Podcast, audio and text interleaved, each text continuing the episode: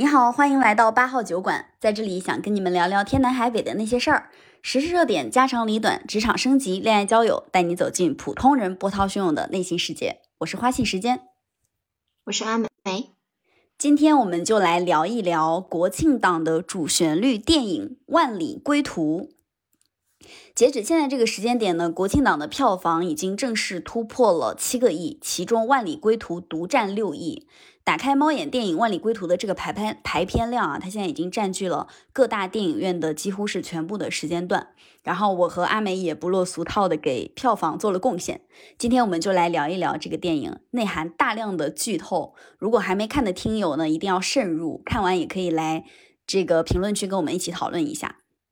先来说一说《万里归途》这个电影，它讲的是一个什么样的事儿吧？《万里归途》讲的是努米亚内部发生了政变，然后战火连连天，滞留在努米亚的中国侨胞分散在努米亚国家的各个地方。那中国政府呢，为了有效的组织撤侨行动，于是就派外交官宗大伟和外交官程朗到努米亚当地去配合当地的大使馆接侨胞安全的撤离。OK，这个故事呢就概括完了。这个撤侨的行动在新中国成立以来，其实是发生过很多很多次的。截止现在，一共是有十九次的撤侨行动。我们一般接收到的信息呢，就是一套相对来说比较官方的话术。就像电影的最后，男主角宗大伟回到北京，他在出租车上听到了一段话。这段话是广播员用非常纯正的播音腔来说的啊。中国尽一切努力保证侨胞安全撤离，充分展现了中国的大国风范，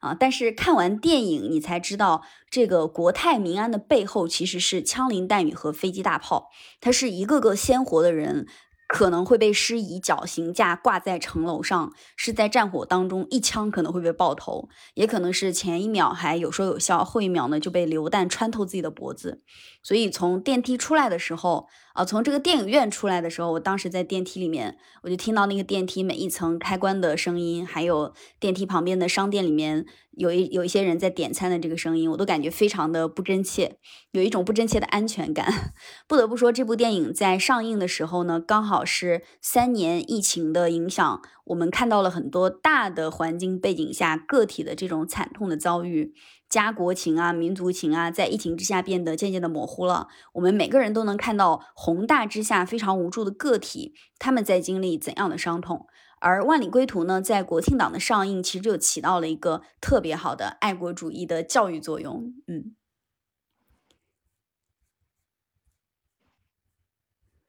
你刚刚说的这一点，我也是很有感触，因为我也刚下午的时候看完了这部电影。当我在那个电影院良好的这种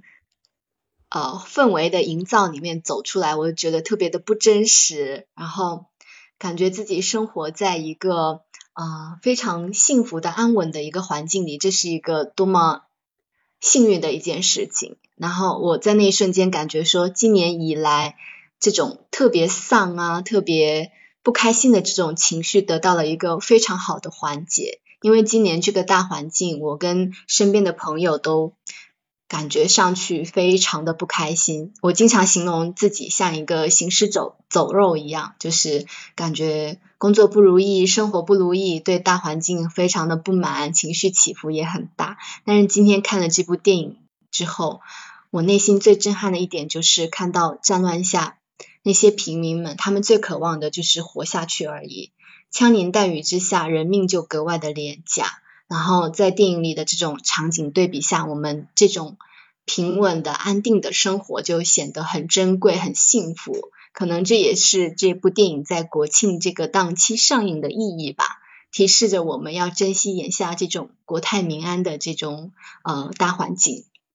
嗯，那从这个角度上来说，这部电影它确实起到了很好的效果，而且我感觉它拍的特别的真实，就它这种真实感呢是。源于他没有用国家跟国家这种特别宏大的政治交往去做背景，他也没有用战火下的那种非常官僚主义的做法来去叙事，而是从普通人非常普通的内心世界着手，就是去演绎一个真正的普通人的伟大故事。其实这个也是近些年来我自己相对来说会比较喜欢的一种电影的风格。这种风格呢，就是他不再关注那种特别大的。大的那种政治啊、经济啊这样的一些形式，而是比较关注少数人的，然后个体的这些喜怒哀乐。我觉得这个对我们来说是真正能够打动我的一些地方。嗯，这可能就是近近近两年、近两三年来这种主旋律电影的一个变化吧。开始从啊之前的这种建党伟业、建国大业这种非常宏观的这种叙事上，开始落到比如说我和我的祖国，然后我和我的家乡啊这两部电影就是很典型的，它就是从呃我们生活中身边的这些人、这些小人物来着手来。呃，以小见大吧，从小人物的角度来见证一些国家大事，所以也会这种情感会非常的细腻，也让我们每一个观众都能感同身受。嗯，就一下子感觉电影跟我们普通人的生活拉得特别的近。然后《万里归途》它有一个特别触动我的地方，就是畏惧之后的那种勇气。假如说把这部电影当成一个战争片，我们想象当中的男主人公的角色，他。作为一个中规中矩的英雄啊，然后他肯定是做很多事情的时候是非常果断、毫不犹豫的。但是这部电影的主人公宗大伟在影片当中，其实他是有非常多次的这种畏惧之下的犹豫。我印象当中，第一次犹豫是在使馆召开撤侨相关的会议的时候，他没有一下子站到桌子上跳起来说：“还差一个人吗？我去啊！”因为当时不是有只有一个人嘛，然后还差一个人，就他。没有像这种英雄一样一下子站出来，像英雄一样站出来的是另外一个男主人公啊，二十五岁的程朗，由王俊凯扮演的，非常的年轻、热血、理想主义，就是那种在危难当中舍生取义的特别年轻的感觉。其实，在我们国家两百多年的动荡时期，首先站出来的也是年轻人。最近也拍了特别多的主旋律相关的一些电视剧，你就感觉。青年的热血真的是可以染旧家仇国恨啊！但是我们的男主人公电影里面的宗大伟，他在这个需要让他站出来的时刻，他想的是自己即将出生的孩子和老婆，然后以及他老婆失望中又带着一点责怪那种那句话啊，辞职的事儿你考虑的怎么样了？就这就是一个非常正常的中年男人在面对危险时他可能会想到的东西，虽然不是逃亡。但反正也不是那么的伟光正吧，就是他想的就是一些儿女情长啊、家庭责任啊，甚至还带着一点点家庭生活当中这种比较鸡毛蒜皮的怨怼，跟战争大背景下的这种撤侨行动，从人物角色上来看，其实是稍微在起初的时候稍微有点格格不入的啊。嗯，当时我看到这一段的时候，其实我一开始也是想说啊，作为一个电影的这个主人公，他好像会马上就说出一句“我去，让我去，我来承担这个责任”。对，但是呃，最后剧本的走向是他就是，嗯，当时我也是被这个张译的这个演技也是呃有被他。震惊到的，因为他当时在那个有一些小细节，比如说他转动那个地球仪，在看那个当地的一个地形、撤侨的一个方位，然后呢，他还呃有一个手去掩住嘴的一个动作，就是当时他想要表达的一些东西，但是他及时的收回来了，可能是我就有有感觉到，我作为一个观众有感觉到他那种纠结的内心，所以我当下觉得说啊。演技要给他点个赞了，对对对，这个时候肯定在纠结到底是国还是家，对吧？然后这个其实是男主人公宗大伟他第一次的抉择，他其实是属于被推上了历史的舞台，因为他的战友老张牺牲了嘛，他不得不去接手这个难事儿。我印象当中，第二次他比较犹豫呢，是在得知老张的家属仍然滞留在战火这个交火地带的时候。其实听到这个消息呢，也是想象当中的那种非常伟光正的这个电影当中的男主角啊，肯定是策马扬鞭，开上车立马就直指战区了。但是我们的男主他其实还是一步一步的走向了努米亚的边境线，就还是想要回国的啊。影片当中对这一幕其实他没有特别多的心理镜头的刻画，但是他有。男主人公宗大伟，他不断的走向关卡的那一一步一步的路线啊，他是把这个画面拍的特别的好。我想，如果这个时候有一个心理刻画的话，肯定他心里想的一头可能是怀孕的老婆和即将出生的孩子，然后另外一头可能是处在危险战争当中的遗孀，就是战友的遗孀。那这个时候如果回国，其实是一个普通人的正常选择，对吧？嗯，但如果说你留在战区去找人，那你可能意味着失败啊、死亡啊，或者是诸多意想不到的非常糟糕的结局。但最终他还是没有踏出努米亚的国门，他又驱车回来，然后跟程朗还有司机瓦迪尔一起展开了救援救援的行动。然后这一段我是整个电影当中我觉得最轻快的一段，三个人脸上都洋溢着非常轻松的微笑。然后还有一首歌。这个非常少年感的歌，我有点想不起来那首歌叫什么了。在电影里面，就感觉这一段应该是他们都认为自己做了比较正确的抉择，所以说笑得特别开心。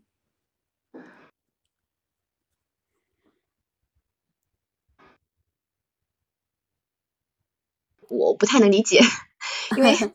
呃，就是这这部电影里面蛮多的背景音乐我都不是特别能理解。然后，但是呃。当时那个呃，宗大伟在车上有另外一个镜头，是他把他穿了那个防弹衣，然后呢，把那个帽子扣在了头上，开始就是感觉是进入了一个休息的状态吧，就是要可能是为了养精蓄锐去迎接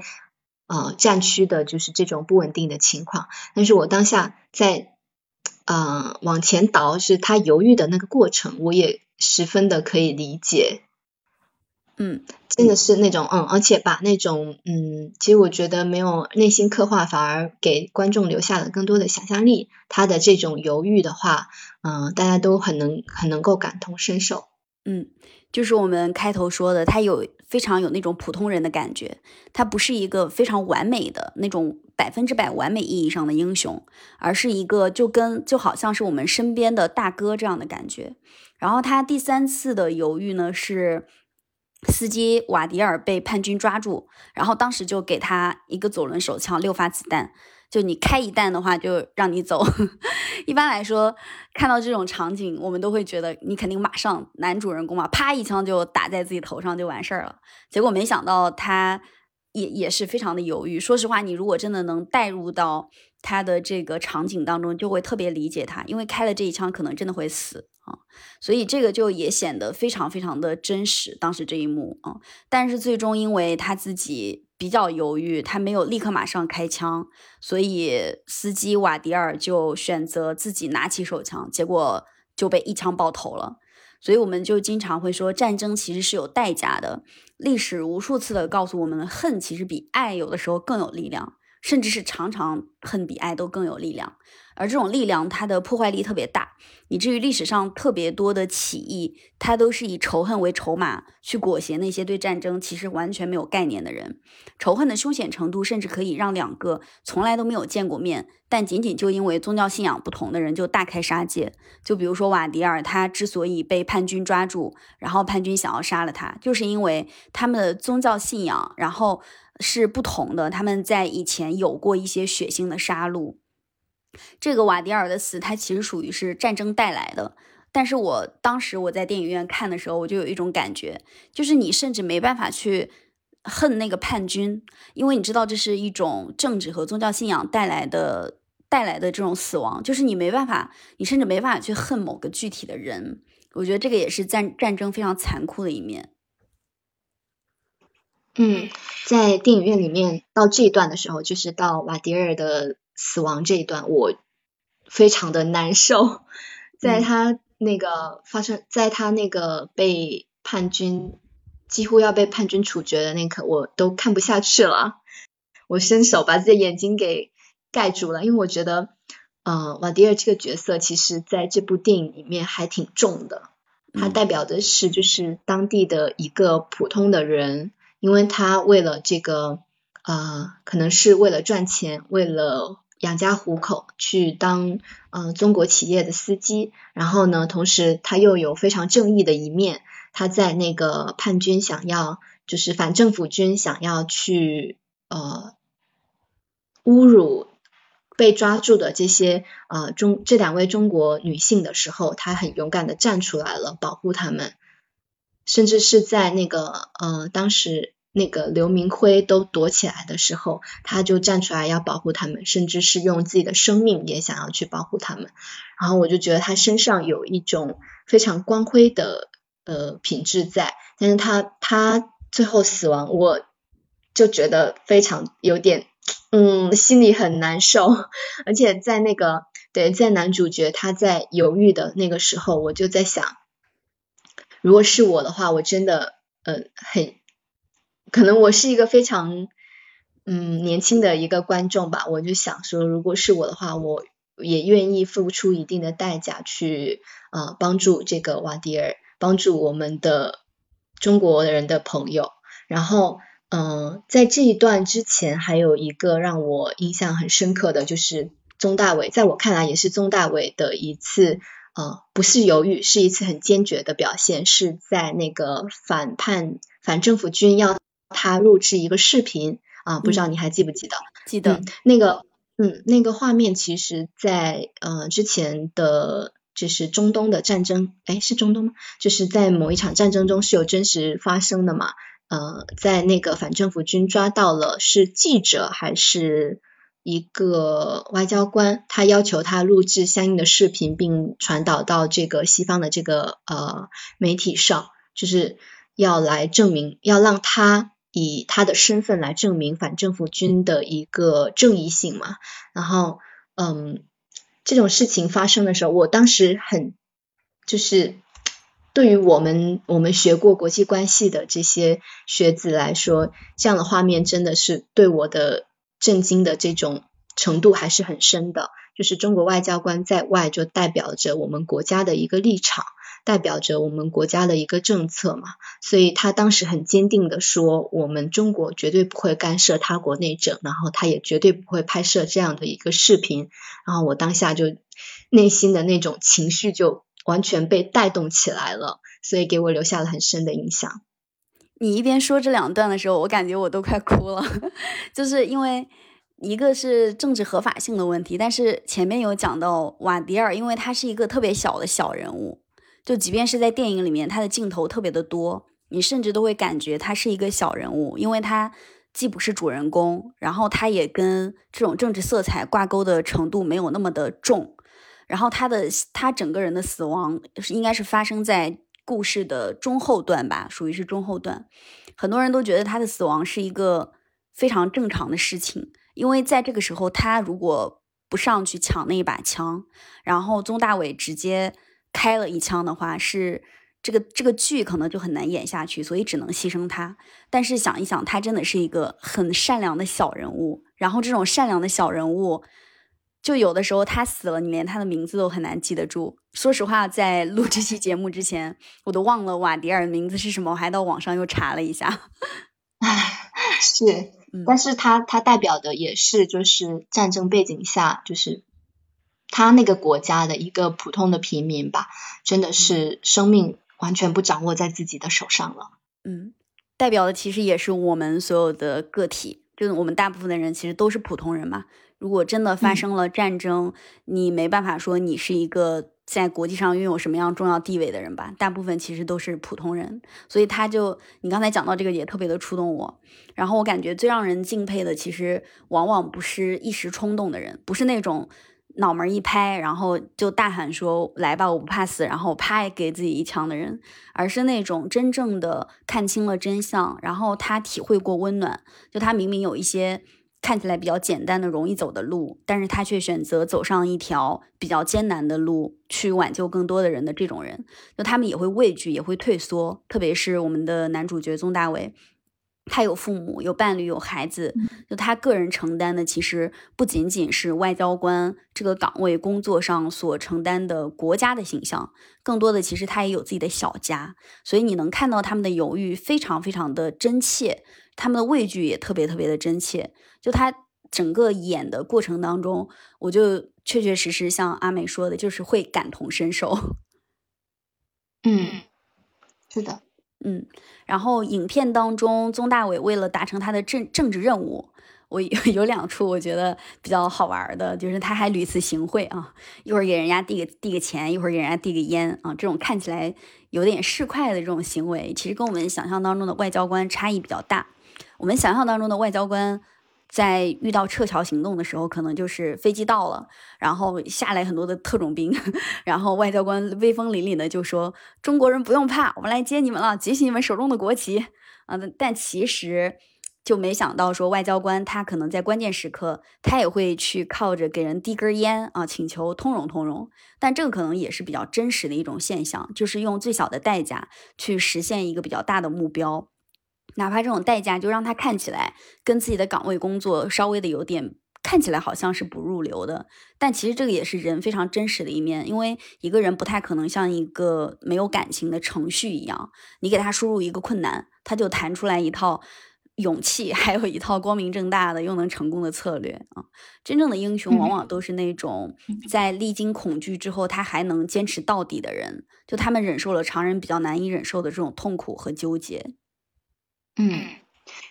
其实，呃，我们这两年哈，我们的那个呃外交部其实就是受到的关注会比较高一些，比往年高了很多。特别是我们的外交部的发言人，但是，嗯，从我们在大学的时候，我就一直觉得说，除了外交部的这些呃发言人啊，或者是各个司的负责人，还有很多的呃。工作人员，特别是一些驻外的一些人员，他们承受的是更大的压力，因为我们有呃往各个国家呀，或者是各个州都有派驻了大量的人员，然后他们所经历的就是特别真实的，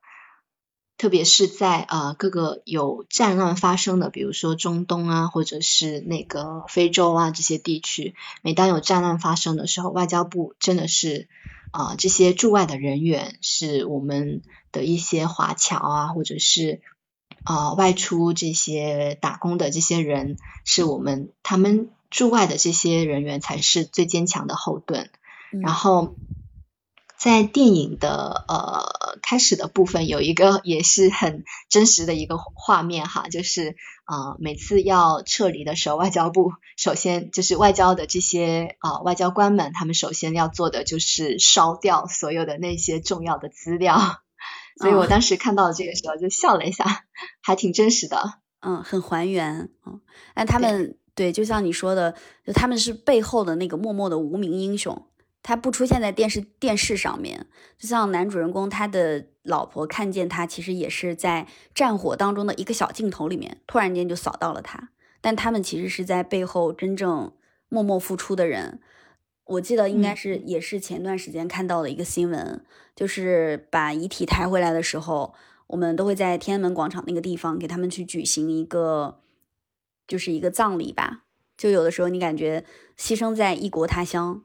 但是这个人他完完全全是为了国家的整体的利益再去做这些事情，但是他没有被我们普通大众知道。但今天这个电影《万里归途》，其实它稍微拉近了一下我们跟那些在背后默默付出的外交官的距离。对，是的，嗯，我觉得《万里归途》第二个比较触动我的地方是，他这种不分国界和民族的对故土非常天然的这种爱。就比如说电影里面跟自己稍微熟悉一点的人，然后我们的宗大伟都会非常热情的邀请说，跟我们一起去中国吧。因为现在的主旋律电影就发现他已经不再需要非常歇斯底里的用说教式的方式去向大家展示中国力量，呃，而是用一句非常自然而然的话，就跟我去中国吧。大家就会觉得这句话是带有一片好意的。嗯，电视这个电影里面的瓦迪尔是这样认为的，哈桑也是这样认为的。在电影院里面的观众，大家也不觉得说这句话有什么问题。其实这种就是一些不需要你去思考的非常理所当然的民族自豪感。我们现在其实我们国家距离真实的战争也只过去七十多年。距离全国大多数的人脱离贫困生活也只过去了二三十年，但是这种非常强烈的国家认同感和归属感，可以说到现在为止是非常的深入人心的。我觉得这也是这部电影比较举重若轻的一个地方，它没有用特别华丽的词藻，然后特别歇斯底里的语气大喊大家要爱国，而是通过一些小的细节，让你看到其实国家力量已经很强大了。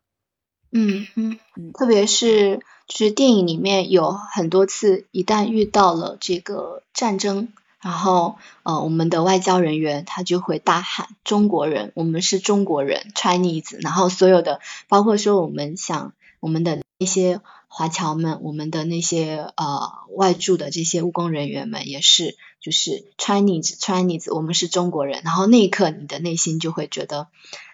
我们的国家在这个地方是有这个话语权的、有实力的，然后我们的国家也以这样的形式在保护着所有所有的在外的人员。嗯，对，这个也是这部电影拍摄的部分，就让我感觉比较感动的一个部分。然后。再说到司机瓦迪尔，他是努米亚当地的一个居民，就他在中国公司工作，然后为了援助，可以说是为了援助中国的侨胞，像他在电影里面说到的，感谢大家在这里建了医院、建了铁路，然后开车在枪林弹雨当中带着大家走向边境。但是最终邀请他去中国的时候，他说走到迪拉特我就不走了，因为这里是我的家乡。就这个小人物，他。不希望家乡有战争，但是他又不得不在战火当中去求生存。然后火可能烧掉了他的房子，但是能明显的看到他对故土的爱是丝毫不减的。就跟这个电影里面边境官哈桑一样，就守卫边境的时候，他其实是能够看得到这个国家已经进入到了一种暴乱的情况当中，但是他还是不会离开他的国家。就他对国家这种忠诚，是他血脉的一部分。然后，包括在整个撤侨的过程当中，其实，呃，程朗他也多次提到家的感觉，就是实在坚持不下去，大家就想想家里的亲人，想想自己想吃的东西。所以，这个家真的是你走出万里归来仍有灯光的一个地方，就是有一个人，有一个地方，你不管去哪儿，你发现这个地方它都一直有为你亮着的一个光。这个我感觉就是家的概念。然后，故乡的这种情节用在这个电影里面来说。大概就是你，你老了，然后你如果想觉得自己已经快死了，也要死在这个地方的一种情节。嗯，然后包括你刚刚讲到的哈桑，哈桑其实是我对这部影片印象也特别深刻的一个人物吧，因为他说了一句话让我就是非常的震撼，或者说感同身受。就哈哈桑他说：“国家是我的信仰。”然后这种这种家国情怀，在在这个外交人员遇到的各种各样的呃，不管是敲诈勒索啊，或者是呃随意就是去呃杀害他人的这种背景下，哈桑就显得特别的珍贵，特别的不同凡响。还有说就是呃国家是我的信仰，然后他作为一个边境官，就一定要去遵守国家的这个法律。要要把这个各个项目都能够呃做到符合国家的法律，然后严管了这个人员的进出嘛。嗯，然后他最后的这个死亡也让我唉深叹一口气。嗯，就死的非常的突然，就是这个电影，嗯，就他没有用特别华丽的词藻去渲染对家国的爱，就更重要的是他没有。特别刻意的展示中国人这种对家国的独有的情怀，应该说这种对于家国的情怀是不分民族、不分国界、也不分种族的，是每个人都有可能天然存在的啊。但即便是有这样的意识，我们发现历史仍然会一次次的重演，就是人类可能是如何傲慢的，就想把其他民族的土地和财富掠夺过来。仿佛没有斗争，好像有的人就不知道自己是为什么要活着。但是我们依然相信，其实爱它并非比恨要软弱，而是更加的隐忍和柔和。就当爱汇聚在一起的时候，人才有了真正能够面对一切的勇气和决心。嗯，像哈桑他对这个国家的爱，虽然他这个国家已经是千疮百孔了，就是满目废墟的那种感觉，但是他依然。他像是守护着这个国家最后的秩序一样，在守护着这个边境线，对吧？然后它里面，嗯，其实我后来想了一下，他的死亡在前面已经做了伏笔了，就是在呃钟大伟去他办公室的时候呢，他看到了那个呃来支援的这个政府军，然后他以为是叛军来了，然后他就。打开了窗户，堵住了门，打开窗户，想要让哈桑跳出去，想要让他逃跑，但是哈桑在当下就是拒绝的态度。嗯，他自己打开了那个门，然后呃，相当于说，这也是他作为这个感觉像是他作为这个国家最后的一个守护者，一个底线，他不会逃跑。他会坚守在他的岗位上去迎接这些枪林炮雨，然后他依然他用这个对国家的这个爱，可以就他的爱可以超出他的生命。你说到这个，我发现我当时都没注意到这一点，我还以为他确确实实知道外面就是他的，就是他的下属，但也确确实实可能他不知道，可是他依然会选择打开门。是的，我当时啊，反正这是我自己的一个感受哈。我再再次去回顾电影的这个内容的时候，我确实呃被哈桑这个人物就是深深的感动到了。嗯，那我们今天关于《万里归途》的这个电影的影评就聊到这里。说实话，这部电影还是相对来说比较值得一看的。那本期节目就再见了，关注八号酒馆，跟我们一起探索普通人波涛汹涌的内心世界。下一期期待在人海中继续与你相遇，拜拜。